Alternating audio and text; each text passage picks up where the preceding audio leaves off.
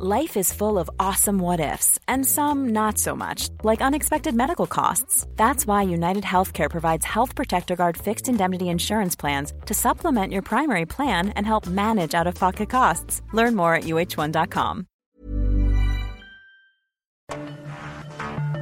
Cada noche, los expertos se reúnen para debatir los temas que hacen historia en una mesa de análisis distinta. Aquí las entrevistas con los personajes y líderes de opinión, junto al análisis profundo de los temas trascendentes. Alfredo Ceja conduce un programa de Frente en Jalisco por el 100.3 de FM. Iniciamos. Hola, ¿qué tal? Muy buenas noches. Bienvenidos a una emisión más de De Frente en Jalisco, aquí en Heraldo Radio Jalisco. Hoy viernes 10 de marzo quiero agradecer como todos los días en los controles técnicos a Antonio Luna y a Ramón Luna, en la producción y redacción de este espacio a Ricardo Gómez y recordarles nuestro número de WhatsApp para que se comuniquen con nosotros el 3330 1779 66. El día de hoy vamos a tener aquí en entrevista a Fabiola Hernández, ella es directora de emprendimiento en el Ayuntamiento de Guadalajara. Como todos los viernes vamos a escuchar este análisis también con Ociel González y Sebastián Mier de la Universidad Panamericana. Y como cada viernes vamos a escuchar la participación, el comentario de Carlos Villaseñor Franco, presidente de Coparmex Jalisco, y de Ana María Vázquez Rodríguez. Ella es integrante del Consejo Ciudadano de Seguridad del Estado de Jalisco. Les recordamos que nos pueden escuchar también en nuestra página de internet heraldodemexico.com.mx, ahí buscar el apartado radio y encontrarán la emisora de Heraldo Radio Guadalajara. También nos pueden escuchar a través de iHeartRadio en el 100.3 de FM. Y les dejamos nuestras redes sociales para que se comuniquen con nosotros también por esta vía. En Twitter me encuentran como arroba Alfredo y en Facebook como Alfredo Ceja. Y también ya tenemos el podcast de De Frente en Jalisco en cualquiera de las plataformas. La entrevista.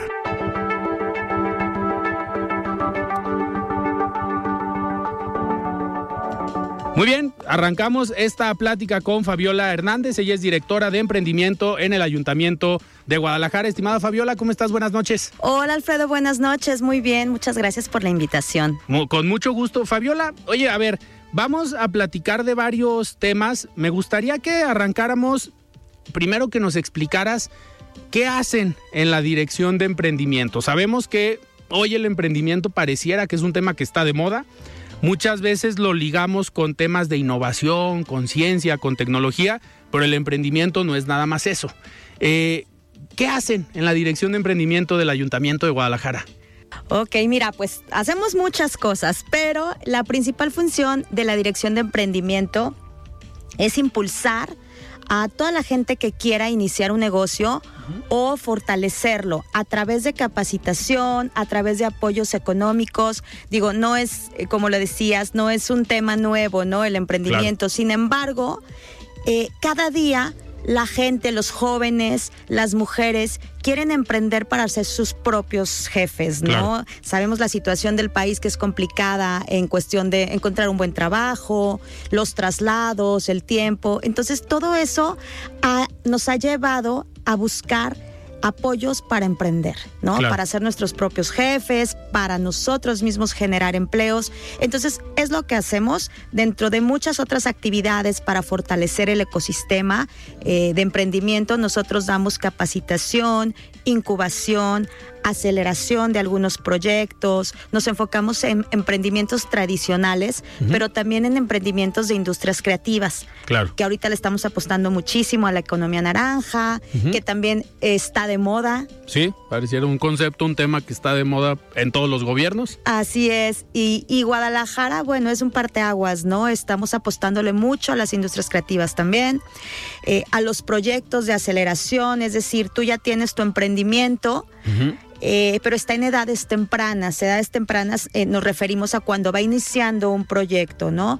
Entonces ahí muchas veces nos buscan y nos dicen, oye, fíjate que pues ya puse mi negocio, vendo bien, pero pues no veo como muchas entradas, ¿no? ¿Qué está pasando? Entonces es cuando entramos con mentorías y capacitaciones de todos los temas en, en los que puede ser de interés para un emprendedor para que efectivamente su negocio sea exitoso, su startup. Y pueda crecer. Así es, que pueda crecer. Y que sepan eh, que las finanzas personales no se mezclan con las finanzas del, negocio, que sepan cómo es hacer un inventario, eh, innovación, marketing, branding, todos estos temas que pues finalmente te llevan a ser exitoso o no un negocio, nosotros los damos desde la dirección de emprendimiento. Eh, Fabiola, me imagino que durante la pandemia y después de la pandemia el trabajo de la dirección se ha potencializado, pero también sumado a las condiciones que comentabas ahorita del país, anteriormente a nivel federal había un Instituto Nacional del Emprendedor, a nivel estatal había un Instituto Jalisciense del Emprendedor que lo transformaron en lo estatal a una dirección, si no me equivoco, pero en lo federal se apagó, se quitó simplemente de un plumazo, dijeron el Instituto Nacional del Emprendedor no servía, creo yo una decisión pésima, muy triste, muy equivocada, pero esto también les ha dado, me imagino, más trabajo a ustedes, porque al final los emprendedores siguen, los chavos que quieren poner un negocio del giro que sea, pues buscan estas fuentes, buscan estas capacitaciones y en la pandemia esto vino a, digamos, a recrudecer porque a lo mejor un chavo que se quedó sin empleo durante la pandemia, pues tuvo que ver qué iba a hacer y ahí es donde pueden entrar eh, ustedes. Si notaron este cambio desde que empezó obviamente esta administración, se han ido acercando más jóvenes, pero con esta experiencia de vida de decir, me quedé sin trabajo y hoy busco qué hacer con un emprendimiento? Sí, por supuesto. Digo, nos está pasando todos los días y nos ha pasado anteriormente. Efectivamente, la pandemia vino, pues, eh, a terminar o acabar con muchos negocios y con muchos empleos. Eh, se incrementó el desempleo, entonces los chavos sobre todo buscaron qué hacer y sobre todo reinventarse. Mira, eh, muchas empresas sí desaparecieron, muchos negocios, pero otras crecieron, ¿eh? Otras crecieron ¿por porque te reinventas y entonces dices, a ver, ya me di cuenta que no puedo estar aquí en mi tienda esperando a que venga un cliente y le guste algún producto y se lo lleve. ¿Qué tengo que hacer? Tengo que salir a buscar. ¿Cómo? Pues a través de redes sociales, a través de marketing, a través de eh, algún marketplace, vaya, o sea, no se quedaron ahí estas personas y entonces buscaron cómo potencializar su negocio. Claro. Y es cuando se acercan a nosotros como gobierno, porque de repente, eh, para un chavo, para una mujer, para una jefa madre de familia, es muy difícil ir a un banco y que le presten dinero para poner un negocio, ¿no? O para fortalecerlo. Entonces es cuando vienen con nosotros, es más fácil, los trámites este, son mucho más sencillos, las tasas de interés son muy blandas, incluso tenemos muchos apoyos a tasa cero. Okay. Entonces la verdad es que sí, esto les sirve para fortalecer, sí ha incrementado, ha aumentado eh, la gente que quiere emprender. Ahorita desde muy pequeño te están poniendo el chip de que tienes que ser tu propio jefe, lo cual me parece fantástico porque como te decía, los traslados de, tu casa a un trabajo y, luego sales a las 7 de la noche, llegas a las 9, quienes somos mamás, luego ya no vemos a los hijos y la calidad de vida baja, ¿no?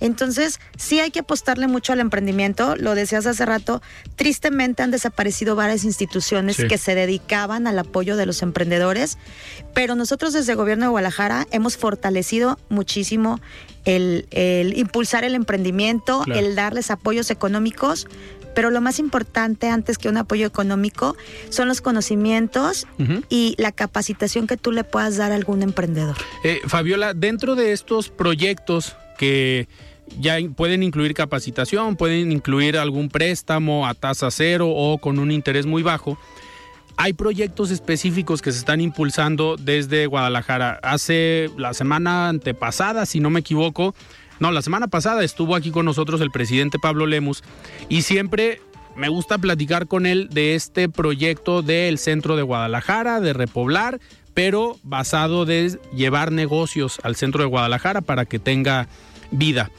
Uno de estos proyectos es en una cercana, una zona cercana al centro de Guadalajara que acaban de presentar hace unos días ustedes desde la Dirección de Emprendimiento y es este corredor eh, gastronómico.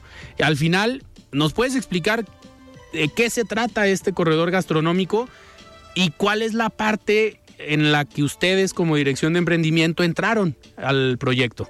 Claro que sí, mira, este es un proyecto del cual vengo platicando desde hace varios días con, con mucha alegría, con mucho gusto. Es un proyecto que inicia hace aproximadamente seis meses. Eh, nos juntamos con gente del DIF. Ellos tienen un programa que se llama Acompañar las ausencias.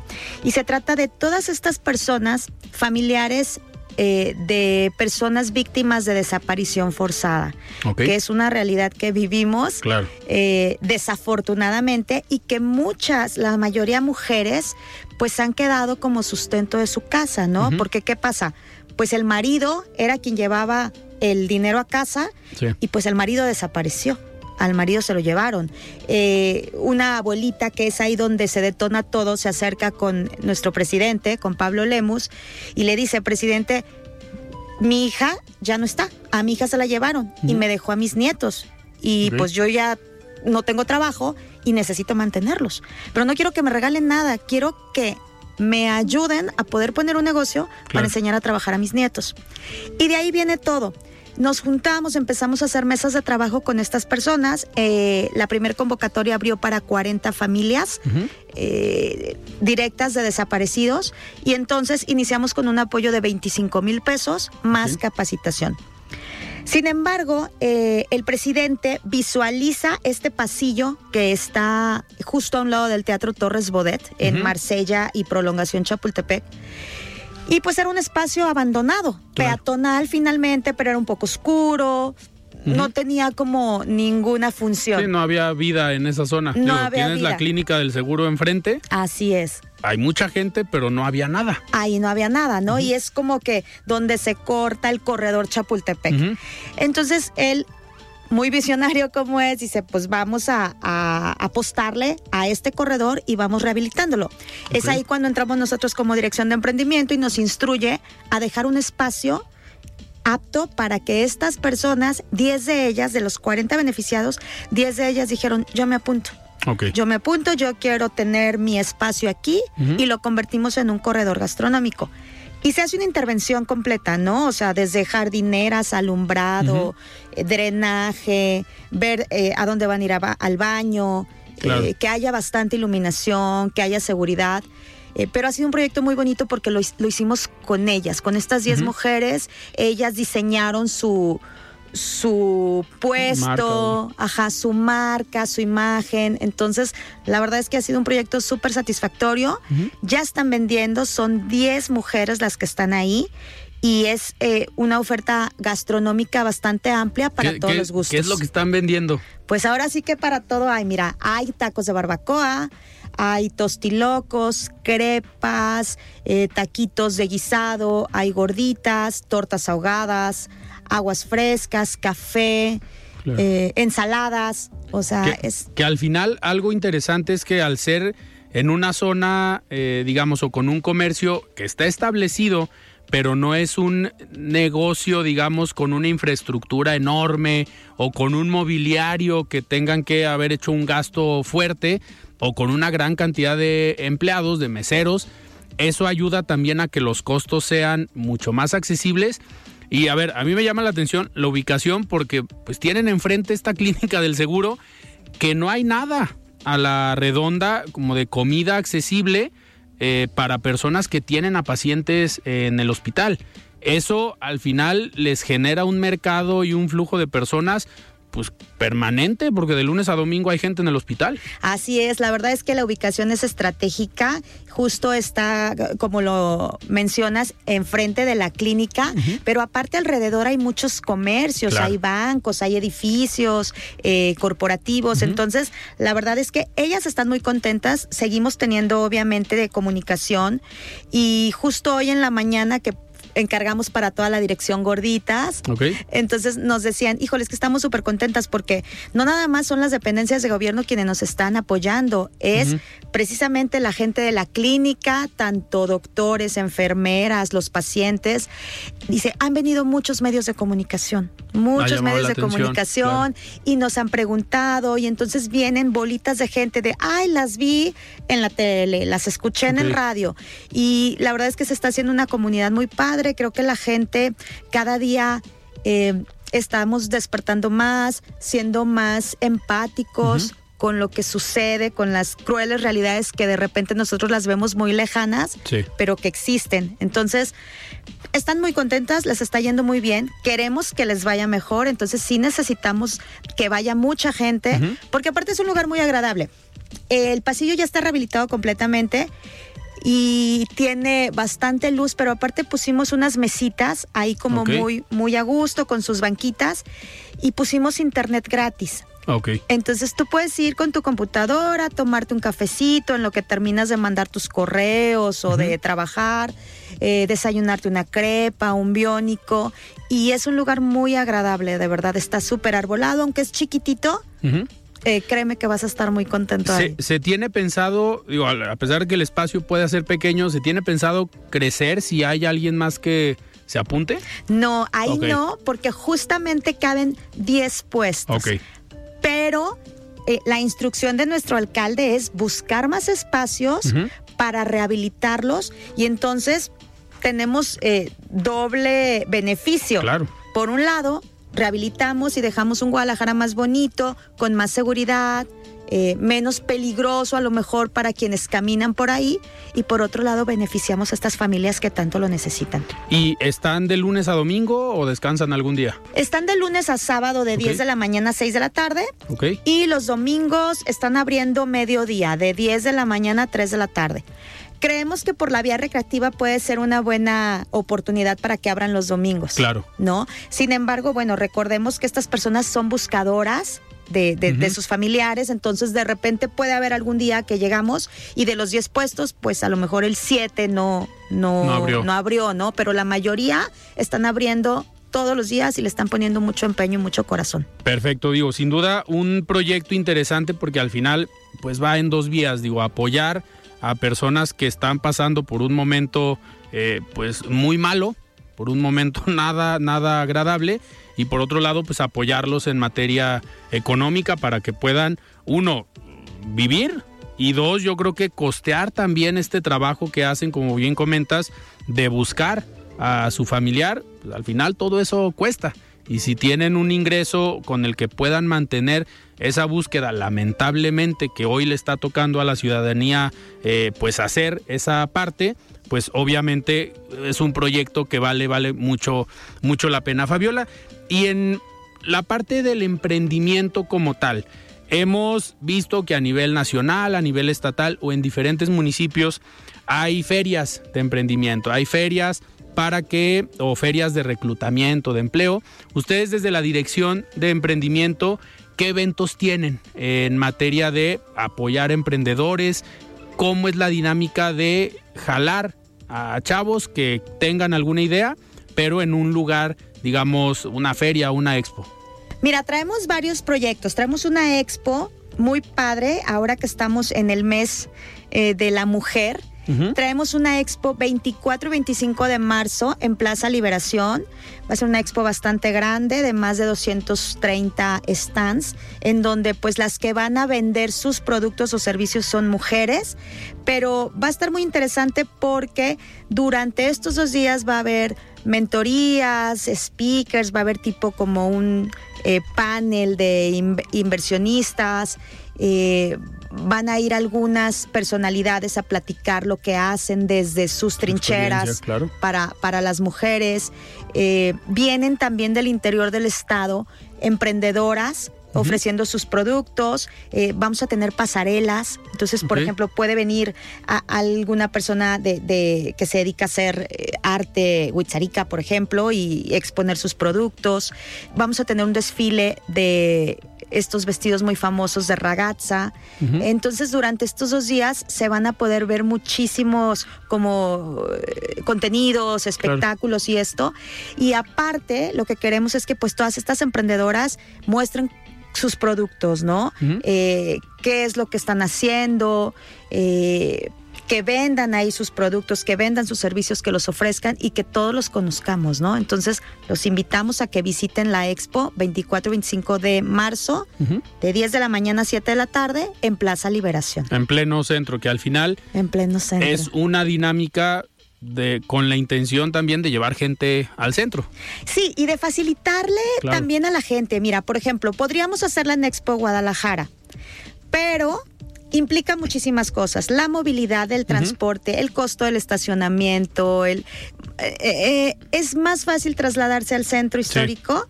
y, tiene la línea 3. Exactamente. Y hay bastantes rutas de camiones. Entonces creemos que por eso, para facilidad de todas las personas que nos quieran acompañar, el centro es una muy buena opción. Eh, Fabiola, y ya casi estamos, estamos terminando, pero algo que no sé si lo hagan, eh, pero lo, lo voy a preguntar. Muchas veces pensamos que el emprendimiento es nada más el chavo que quiere empezar su negocio, pero también puede ser esta vinculación que hay de micro, pequeñas y medianas empresas con las grandes empresas para fabricar algún insumo de algún producto. ¿Tienen ustedes desde la dirección de emprendimiento esta relación o esta eh, vinculación para emprendedores que ustedes mismos les pueden decir, sabes qué, por acá puede ser un área de oportunidad para tu negocio? Claro. Mira, tenemos varios programas de vinculación. Eh, precisamente en el programa de Creativa, nosotros lo que hacemos es eh, desarrollar al, al, emprendedor que ya tiene su negocio y entonces lo vinculamos con algún empresario que se dedique a lo mismo para ver si pueden hacer eh, mancuerna y pueden hacer negocio. Eh, terminamos con un programa que se llama GDL Academy, que es donde precisamente 40 emprendedores y 20 inversionistas iban de la mano. Okay. Todo el tiempo de la mano, eh, capacitándose ambos, al final los presentas conocen lo que hacen estos emprendedores y finalmente si es de su interés invierten en el proyecto. Entonces, por supuesto, o sea, Guadalajara siempre está buscando de qué manera vincular al emprendedor con el empresario para pues que puedan ser exitosos, crecer sus negocios y que se puedan dar a conocer. Perfecto.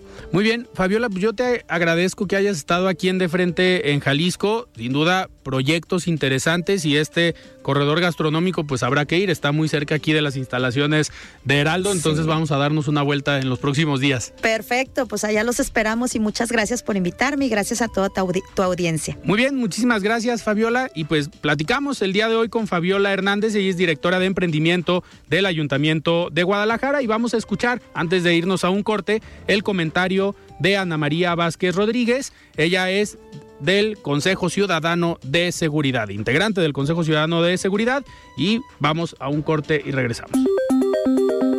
La voz de los expertos. ¿Qué tal Alfredo? Me da gusto saludarte a ti y a todas y todos quienes nos escuchan esta noche.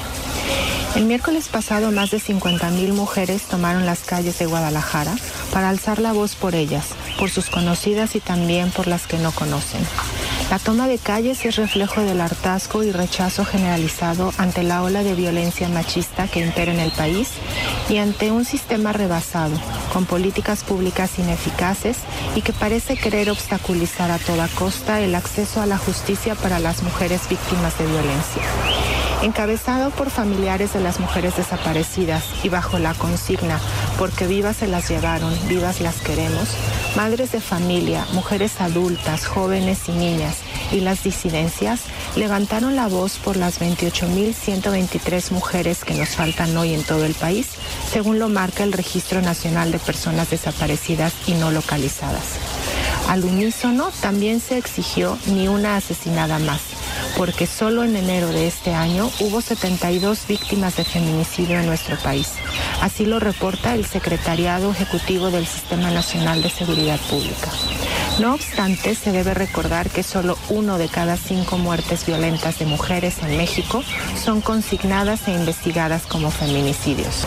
En el marco del 8 de marzo, Día Internacional de la Mujer, es urgente retomar con más fuerza el tema y seguir exponiendo de manera masiva las profundas asimetrías de poder a las que como mujeres nos enfrentamos día con día, que nos lanzan contra diferentes inequidades y violencias. De acuerdo a datos de la encuesta nacional sobre la dinámica de las relaciones de los hogares 2022, 7 de cada 10 mujeres han experimentado violencia psicológica, económica, patrimonial, física o sexual. Sobran las razones para manifestarnos. Mujeres y niñas excluidas de la vida pública, retroceso en derechos sexuales y reproductivos, el riesgo de ser secuestradas y agredidas, la vulnerabilidad que se tiene ante las instituciones que nos juran proteger, entre muchas otras. Inclusive, Antonio Guterres, secretario general de las Naciones Unidas, declaró este lunes que alcanzar la igualdad de género para las mujeres costará 300 años al ritmo que llevamos. La situación es muy clara.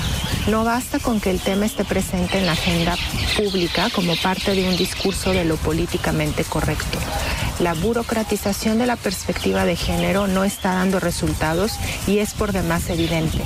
Necesitamos ejecutar acciones concretas que nos acerquen a una vida libre de violencia y a garantizar todos los derechos para todas las personas.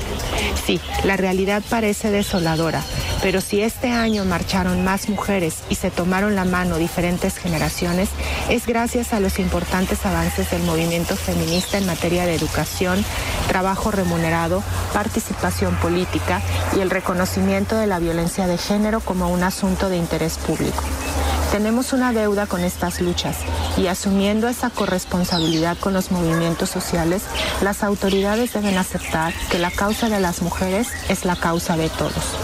Desde el voto de la mujer a la fecha hemos avanzado muchos cientos de kilómetros y lo seguiremos haciendo. Mujer, escucha, esta es tu lucha. Soy Ana María Vázquez, gracias y buenas noches.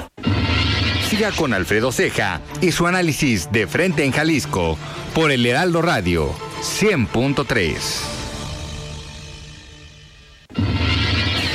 Mesa de análisis de frente en Jalisco con Alfredo Ceja.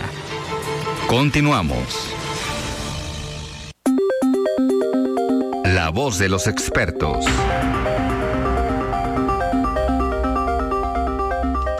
Hola, estimado Alfredo, muy buenas noches. Como siempre, un gusto saludarte a ti y a todas las personas que nos están escuchando el día de hoy.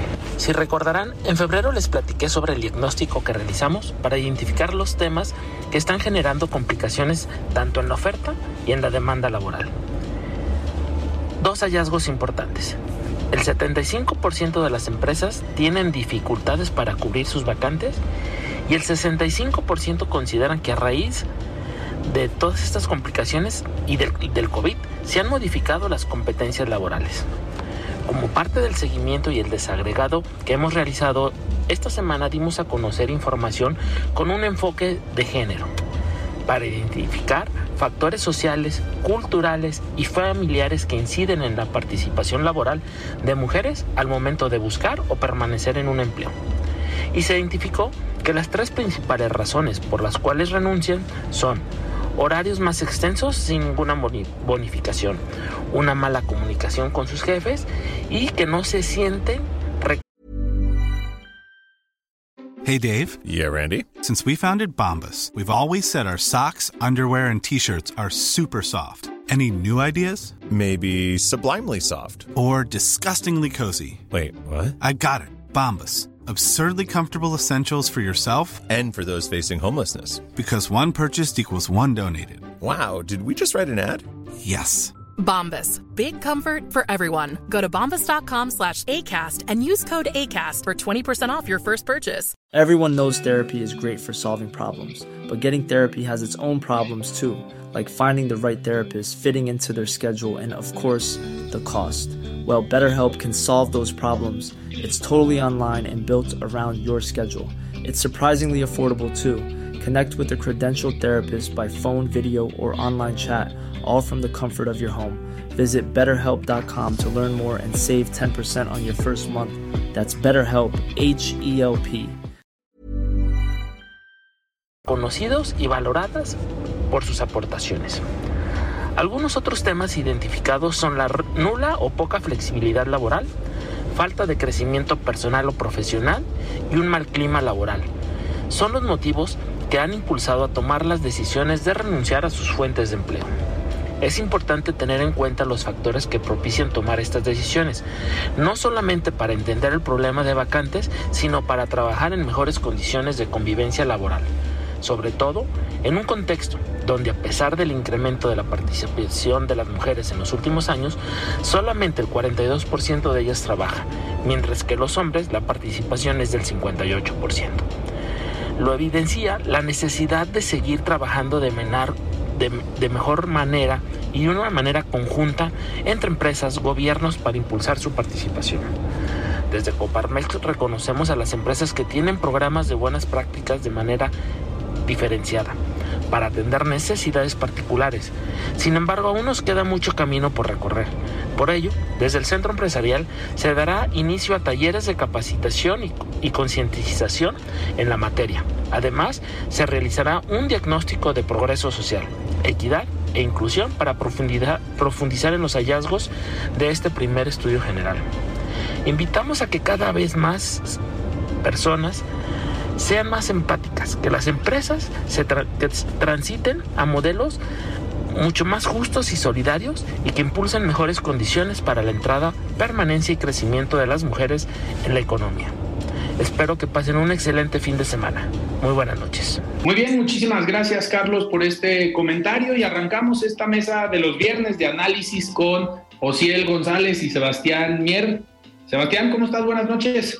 Muy bien, Alfredo, buenas noches. Eh, pues aquí, otro viernes más y dispuesto a desmenuzar todo lo que pasó en la semana. Perfecto. Osiel, ¿cómo estás? Buenas noches. ¿Ya listo? Hola, ¿qué tal? Sí, igual. Buenas noches a Sebastián, también a Alfredo y a la gente que nos escucha. Muy bien, pues oigan, a ver, hubo muchos temas importantes esta semana, pero sin duda el que se llevó la, la agenda fue lo sucedido la semana pasada, finales en Matamoros, Tamaulipas, y todo lo que ha desencadenado esta situación, por un lado, la actuación rápida por parte de las autoridades mexicanas en colaboración y obviamente presionados por autoridades estadounidenses para encontrar a las personas, lamentablemente dos personas pues eh, fueron encontradas sin vida, otra persona herida y otra persona eh, pues eh, sin, ningún, sin ningún problema, sin ninguna lesión. Pero al final, Sebastián, ¿crees tú que la actuación tan rápida por parte de las autoridades mexicanas sí se debe a la presión que ejerció el gobierno de Estados Unidos, pero también la presión mediática que se dio por los mismos medios de comunicación internacionales, principalmente en Estados Unidos, que al final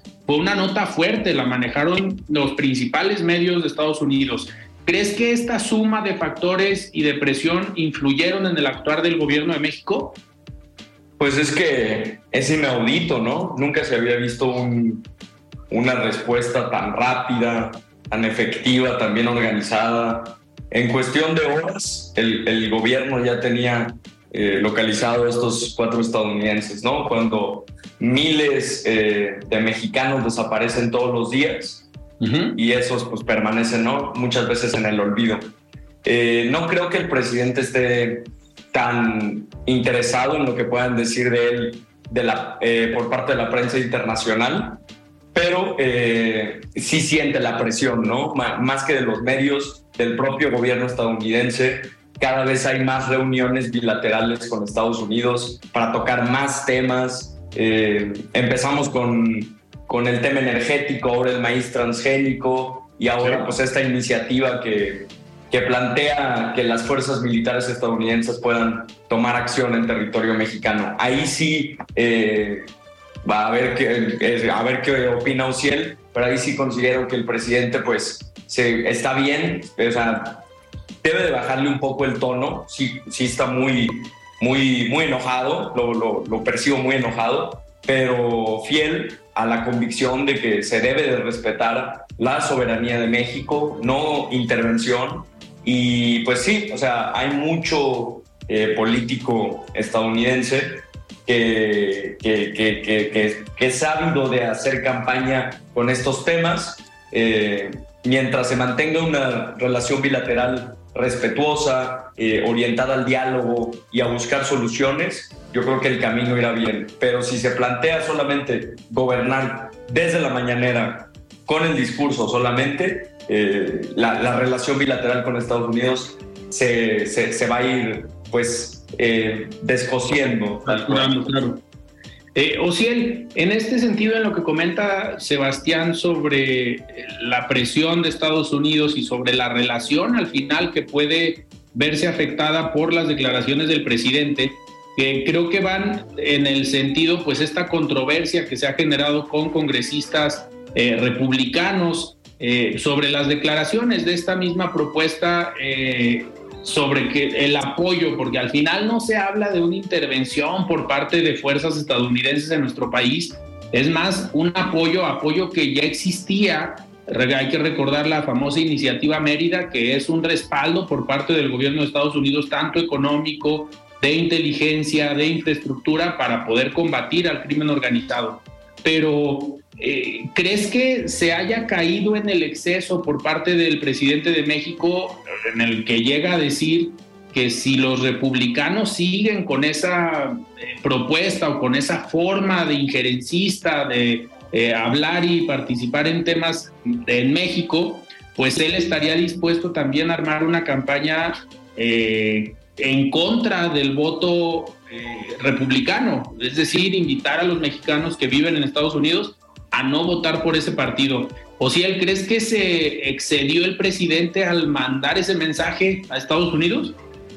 No, no lo creo para nada. Yo creo que tiene que ser firme, tiene que mantener una postura firme y, hacerle frente a estas declaraciones de los políticos estadounidenses, porque si bien, o sea, si, si bien se entiende, o sea, la razón por la que están, o sea, comentan estas cosas, porque la violencia de los, del, narcotráfico está desbordada en todo el país. O sea, es imposible ya para el gobierno controlar ciertas zonas. Y lo vimos con este caso, el cártel de, eh, con este caso de, de los estadounidenses. Y aparecieron miembros de este también grupo delictivo, ¿no? Al parecer con huellas de tortura y, demás. Entonces, eh, si bien es entendible por qué los políticos estadounidenses hacen estas declaraciones y cómo ven a México, me parece que el presidente está en lo correcto. Parece que el presidente tiene que ser firme y, eh, hacerles entender que tienen que respetar la soberanía y autonomía del país. Si bien se tienen que implementar políticas públicas de seguridad que, que contrarresten de raíz el problema de, de la inseguridad, pero Estados Unidos no es la solución. Estoy convencido de eso, de que el apoyo de Estados Unidos no es la solución. Nosotros, o sea, el gobierno mexicano lo puede resolver y yo creo que lo va a resolver. Tal vez en un futuro a largo plazo, mediano plazo, pero lo va a resolver. Y, repito, Estados Unidos para mí no es la solución. Ok, a ver, eh, Sebastián, de esto que comenta Ociel para armar un poquito de, de debate. A ver. Dice Ociel que espera que el gobierno de México puede resolverlo, pero han pasado administraciones. Yo no creo que pueda.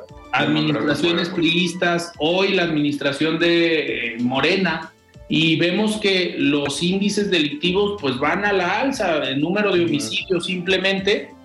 Peña superó a Calderón, Andrés Manuel ya superó a Peña y superó a Calderón. No es un tema de colores, no es un tema de partidos, es un tema a lo mejor de estrategia y de voluntad política. Pero hoy en el quinto año de gobierno, ¿crees tú, Sebastián, que la administración actual tiene la estrategia y la voluntad política para resolver el problema?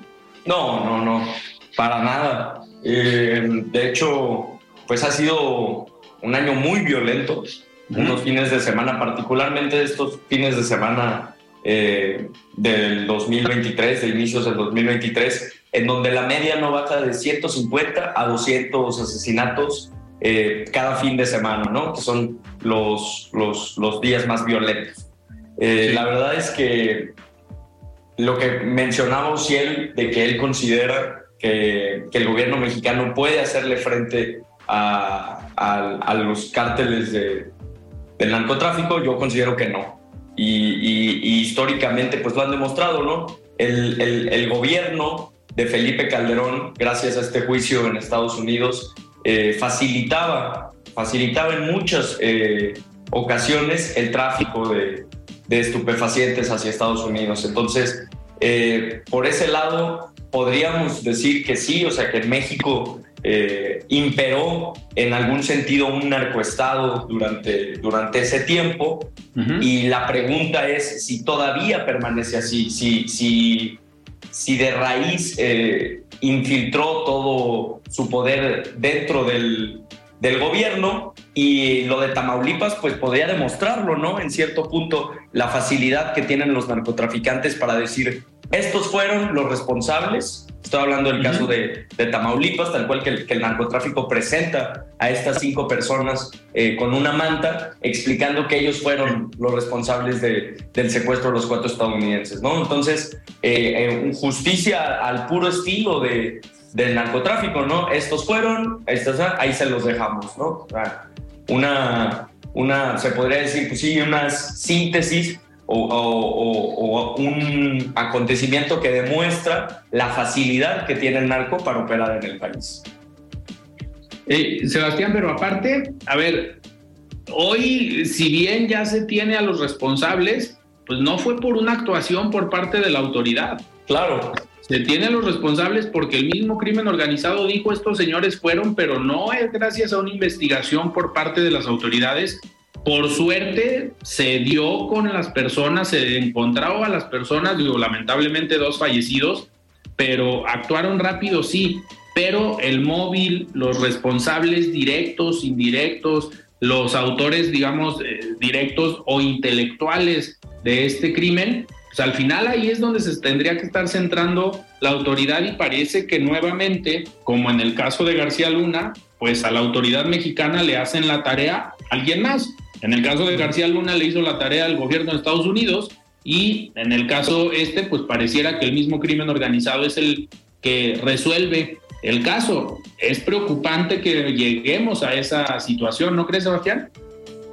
Sí, claro. Este, y en ese sentido iba, iba mi comentario, ¿no? La, facilidad que tiene el crimen organizado para decidir los, los trámites de, eh, inocencia o en su caso eh, sean culpables, ¿no? O sea, como si fuera tan fácil, ¿no? Dictaminar que una persona cometió el crimen, simplemente diciendo, ellos fueron y una disculpa, ¿no? Ahí por, por, por lo que haya pasado. Yo creo que eh, se debe de hacer mucho más. No creo que la DEA esté equivocada en, en su declaración de que se puede hacer mucho más, el gobierno puede hacer mucho más y en vez de, de, utilizar el búnker de Genaro García Luna, ¿no? que hasta ya se hizo una mañanera en el famoso búnker, eh, para demostrar que ahora la Guardia Nacional pues trabaja en él, pues que se muestren resultados, ¿no? Cuando, cuando ese búnker se use para algo más que un discurso en contra de gobiernos eh, panistas, en contra de Felipe Calderón y de García Luna, tal cual, eh, y se use para dar resultados en seguridad, en ese momento se estará cambiando una estrategia hacia el sentido correcto. Claro, de hecho hacia allá iba mi siguiente eh, comentario, Ciel. Una vez más vuelve el presidente a la narrativa, pareciera que por salir de la presión de lo ocurrido en Tamaulipas, pues es la primera ocasión en que el presidente hace una mañanera en la Ciudad de México, pero no en un lugar que es Palacio Nacional. Digo, cuando sale de gira va a otros estados, acaba de estar aquí en Jalisco, hace la mañanera en el estado en donde está. Pero el hacer esta mañanera en el famoso búnker de la Secretaría de Seguridad Pública, eh, ¿crees que es para regresar a esta narrativa, desviar la información y la atención de lo de Tamaulipas y regresar al tema García Luna, que sin duda pues es una agenda que le gusta al presidente, que le conviene al presidente, porque es volver a decir, el gobierno de Felipe Calderón tenía tratos con el crimen organizado y ahí está este personaje. Pero ¿crees que fue una estrategia mediática nada más el hacer la mañanera ahí para desviar un poco lo de Tamaulipas?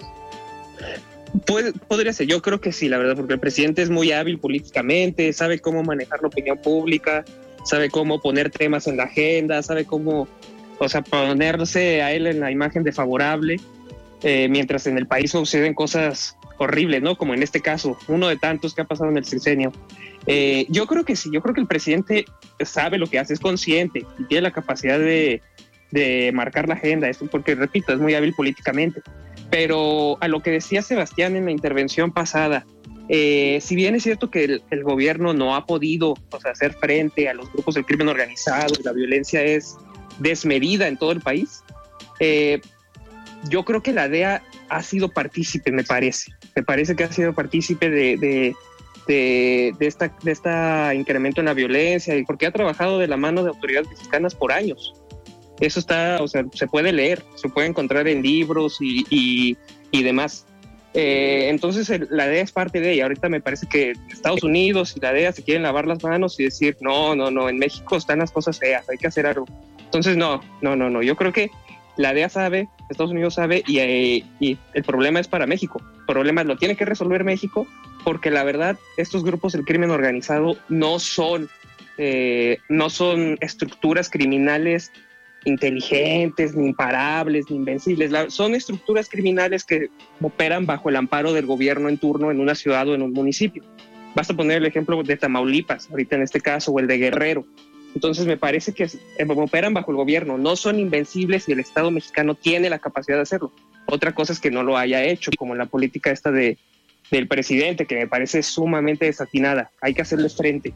O sea, podríamos sintetizar, Ociel, lo que dijiste, diciendo que los cárteles del narcotráfico en México son tan fuertes gracias a la impunidad del gobierno, ¿no? O sea, sí, si no existiera tanta impunidad, no, no, no tendrían tanto poder, tanta, tanta facilidad. Exactamente, o sea, no son grupos criminales, o sea, maestros y los que lo operan no son mentes criminales superiores, son personas normales que operan, tienen relaciones con las personas poderosas del gobierno y así están protegidos, o sea, y no son invencibles. Y el gobierno mexicano, si pone las manos al, a, o sea, si se pone a trabajar, yo creo que sí lo logra. Claro. Oigan, a ver, pasando a otro tema. Eh, polémico que podemos debatir y podemos analizar. En la semana, eh, Movimiento Ciudadano decide no registrar candidatos al gobierno de los estados en el Estado de México y en Coahuila. Sebastián, ¿por qué crees que Movimiento Ciudadano toma esa decisión? ¿Por los bajos números que tenía eh, en posicionamiento y en preferencia electoral? ¿O por ayudar a alguna de las dos alianzas, ya sea PRI-PAN-PRD o Morena Verde-PT? Pues esa segunda intención, pues no la sabemos, ¿no? Yo creo que eh, Movimiento Ciudadano en, estas elecciones, y, bueno, no, no iba, a jugar, iba a jugar un papel muy pequeño, ¿no? O sea, dentro de, de, las encuestas no tenía ni el 3%, el, lo máximo era un 5% de intención de voto, tanto en Estado de México como en Coahuila. Entonces, pues deciden bajarse del barco, ¿no? Yo creo que eh, esto eh, favorece a que la elección esté mucho más competida, pero ahí sí no sé a quién le vaya a favorecer. Yo creo que el caso particular del Estado de México está cantadísimo. Eh, dudo que Alejandra del Moral pueda pues, pues sí, vencer a, Delfina Gómez, que, que, aparte ya lleva una campaña eh, anterior en la Ciudad de México en la cual perdió, entonces pues ya tiene esa experiencia dentro de, la campaña, ¿no? Y, Coahuila, que desgraciadamente para Morena, el, gran problema fue el, el PT, que sale con su propio candidato, ¿no? Quitándole votos a Morena y favoreciendo a la alianza, ¿no? Entonces, al menos de que algo extraordinario pase, la alianza se quedaría con Coahuila y Morena con el Estado de México. Así es. Eh, Ociel, ¿tú qué opinas? A ver, ¿crees que sí fue una estrategia de MC para ayudar a algunos partidos o por evitarse la pena de decir, pues me fui a tercer lugar, pero aparte de ese tercer lugar tuve un porcentaje menor a dos dígitos en la elección. Es lo que, eh, lo que parece, al menos es lo que yo leía, o sea, durante la semana leía que MC no se presentaba porque quería darle votos a Morena o luego la Alianza. Es muy complejo, muy complejo. Me parece que MC, eh, a, mi, a mi punto de vista personal, o sea, si yo soy un ciudadano común y corriente que va a votar por gobernador eh, y no quiero PRI ni Morena, aunque sean poquitos, o sea, votar por MC y así MC tendría una presencia al menos nacional o al menos en estos estados, o se quedaría en el imaginario de la gente, diciendo, ah, mira, un partido diferente. Entonces, a mi parecer, me parece una decisión eh, equivocada y, podría ser que esté apoyando a uno u otro partido, entonces, eh, a una u otra alianza. Entonces, no, no, no sé, es muy complejo, te digo. Pero es que no le, sale el, no le sale el gasto, compañero. No le va a salir el gasto de la elección si trae números tan bajos. Pues sí, pero es parte de lo que decíamos, ¿no? De que Movimiento Ciudadano se posicionara como a lo mejor un partido nacional estable, porque tiene su presencia en las cámaras, ¿no? eh, y ha tenido participaciones importantes como oposición, pero no sé, yo creo que necesitas un paso más para ser un partido nacional y que te, estés en el imaginario de la gente. Porque al final, a ver, si lo decidieron por el porcentaje de preferencia que tenían para esta elección, pues hay que esperarnos al 24, porque en el 24 hay que recordar que Movimiento Ciudadano tiene una presencia local fuerte aquí en Jalisco, en Nuevo León, tienen la gubernatura, tienen la capital, pero no tienen una mayoría en el Congreso. A nivel federal no tienen una mayoría en el Congreso, han ido creciendo, sí, como lo han dicho, han ganado capitales, tienen presencia en algunos congresos, pero hay que ver a nivel nacional la preferencia electoral que puedan tener rumbo al próximo año. Esta preferencia se suma con la presencia que tengan en los estados y si hoy deciden en dos estados importantes eh, que la elección, pues obviamente estaba entre dos, eh, a nivel nacional, imagínense que salga también MC diciendo, ¿saben qué? Pues fíjense que mejor no voy a registrar porque pues tengo el 10% o el 8% de la preferencia electoral. Pues al final, para eso son los partidos políticos, para ofrecer propuestas, ofrecer candidatos y jugar en las elecciones, ganen o pierdan. No, eh, pues es como decir un partido eh, Chivas Real Madrid y que diga Chivas, sabes qué, mejor no juego porque yo sé que el Real Madrid me va a ganar. Entonces, eh, mejor me guardo para el siguiente partido. Pues esa no es la dinámica de una competencia. Sí, no. Y, y, se ve que, que, pues sí, o sea, no, no tuvieron esa visión de, de realmente. Porque, pues sí, eh, los números empiezan en un 3-5%, pero ¿qué te dice que no haciendo un buena, una buena campaña, una buena estrategia, un buen acercamiento con la gente, no puedes subir esos números, ¿no? Y, y, justo lo que, lo, que, lo que mencionabas, ¿no? O sea, eh, MC en Jalisco es muy fuerte, Nuevo León es muy fuerte, pero a nivel nacional no pinta. Claro. Oigan, pues se nos fue el programa, ya nos tenemos que despedir, creo que analizamos, platicamos los dos temas claves de esta semana, vamos a ver con qué nos sorprenden nuestros gobiernos y las autoridades la próxima semana, que seguramente siempre hay temas, siempre hay nota. Pero muchísimas gracias, Sebastián, por participar hoy aquí en De Frente en Jalisco. gracias a ti, Alfredo. Buenas noches, eh, y el público que nos escuche. Ociel, muchísimas gracias. Muy buenas noches. No, gracias a ti. Buenas noches. Hasta luego. Muy bien, pues nosotros nos despedimos. Yo soy Alfredo Ceja. Que pasen muy buen fin de semana y nos escuchamos el próximo lunes. Muy buenas noches. Alfredo Ceja los espera de lunes a viernes para que junto con los expertos y líderes de opinión analicen la noticia y a sus protagonistas. Esto fue De Frente en Jalisco. Hey, it's Danny Pellegrino from Everything Iconic. ¿Ready to upgrade your style game without blowing your budget? Check out Quince. They've got all the good stuff shirts and polos, activewear, and fine leather goods all at 50 to 80% less than other high-end brands. And the best part? They're all about safe, ethical, and responsible manufacturing. Get that luxury vibe without the luxury price tag. Hit up quince.com slash upgrade for free shipping and 365 day returns on your next order. That's quince.com slash upgrade.